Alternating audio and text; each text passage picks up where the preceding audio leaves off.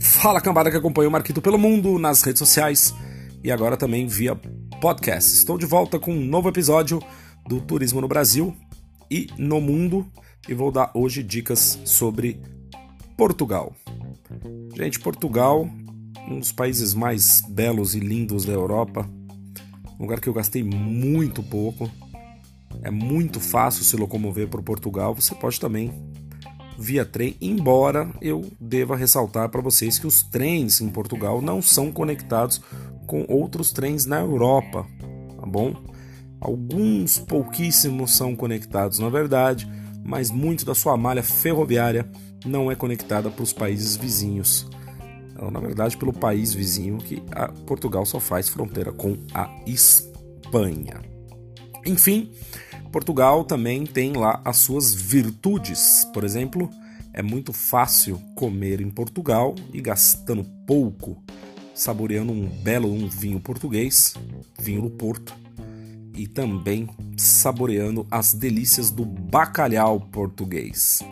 Gente, um prato de bacalhau num restaurante mediano não sai por mais do que 15 euros. É muito, muito, muito, realmente muito barato. Eu também vos aconselho a viajar por Portugal, não deixando de conhecer as cidades de Sintra, último reduto da monarquia portuguesa, a cidade de Coimbra, as primeiras ou a primeira universidade da Europa. Aliás, eu preciso saber se é a primeira universidade da Europa mas ela está entre as suas primeiras universidades. Não deixem também de conhecer a cidade do Porto e ir ao estádio do, do Dragão. Estádio do Dragão, não vou voltar o áudio, mas é estádio do Dragão do Futebol Clube do Porto. E também Lisboa. Lisboa, que lugar maravilhoso. Você pode conhecer também a Torre de Belém, da onde partiu Pedro Álvares Cabral na sua viagem do descobrimento ao Brasil. Sei que muita gente vai falar descobrimento, muita gente não vai falar descobrimento, muita gente vai falar que foi achado, mas tudo bem, enfim, cada um com a sua opinião.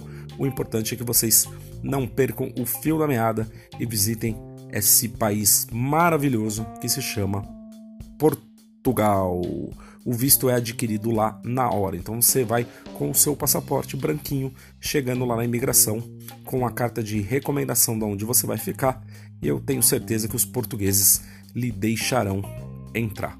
Ora, pois, muito obrigado por seguir o Marquito pelo Mundo nas redes sociais e agora também via podcast. Obrigado pela sua audiência e até a próxima.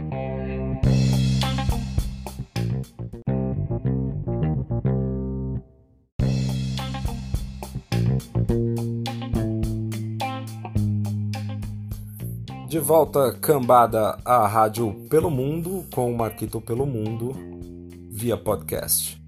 Gente, hoje eu vou falar um pouco da cidade do Porto, uma cidade que eu tive o imenso prazer de poder visitar. É uma cidade que eu senti que é um pouco diferente de Lisboa, porque eu acho que a arquitetura na cidade do Porto é uma arquitetura mais moderna. Mas também tem locais que são históricos vocês devem visitar e não deixem, aliás, de visitar a Igreja dos Azulejos, que é uma igreja muito bonita, com os azulejos históricos que tem pelo lado de fora. E é local também de foto para vocês, tá bom? A dica de comida é que vocês provem o famoso bacalhau da Cremilda. Ele fica ali no porto da cidade, entre umas vielas. Vocês vão precisar perguntar onde fica, mas é o bacalhau mais sequinho que eu já comi na minha vida. Na verdade, não é o bacalhau mais sequinho, é o bolinho de bacalhau mais sequinho que eu já comi na minha vida e vale muito a pena visitar o bar da Cremilda. Não deixem também de tomar o famoso vinho do Porto, que é muito específico daquela região, e também visitar o Estádio do Dragão do Futebol Clube do Porto. Bem, essas são as dicas da cidade do Porto em Portugal e eu espero que vocês gostem e muito obrigado pela sua audiência.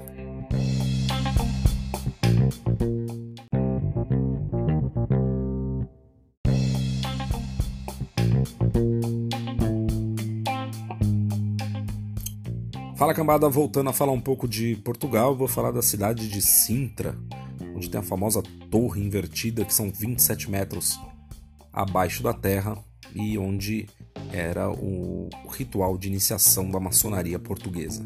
A cidade de Sintra é conhecida pelos seus famosos castelos, já que foi reduto final da monarquia portuguesa, que acabou no ano de 1910. Gente, não deixem de visitar Sintra, é facinho, é só pegar o trem ali em Lisboa e seguir para a cidade de Sintra. E lá vocês têm passeios para vocês poderem fazer na, de carro, de ônibus. E é uma cidade bem cheia de ladeira, então eu aconselho que vocês peguem um ônibus, um táxi ou peguem ali os transportes que a cidade oferece. Essa é a dica final de viagem por Portugal. Uma viagem para Sintra, uma viagem aconchegante que você pode fazer a dois. Uma cidade bem romântica, por assim se dizer também. Mas também, se você é mochileiro como eu, pode fazê-la sozinho e admirar aquelas famosas paisagens. Marquito pelo mundo, valeu!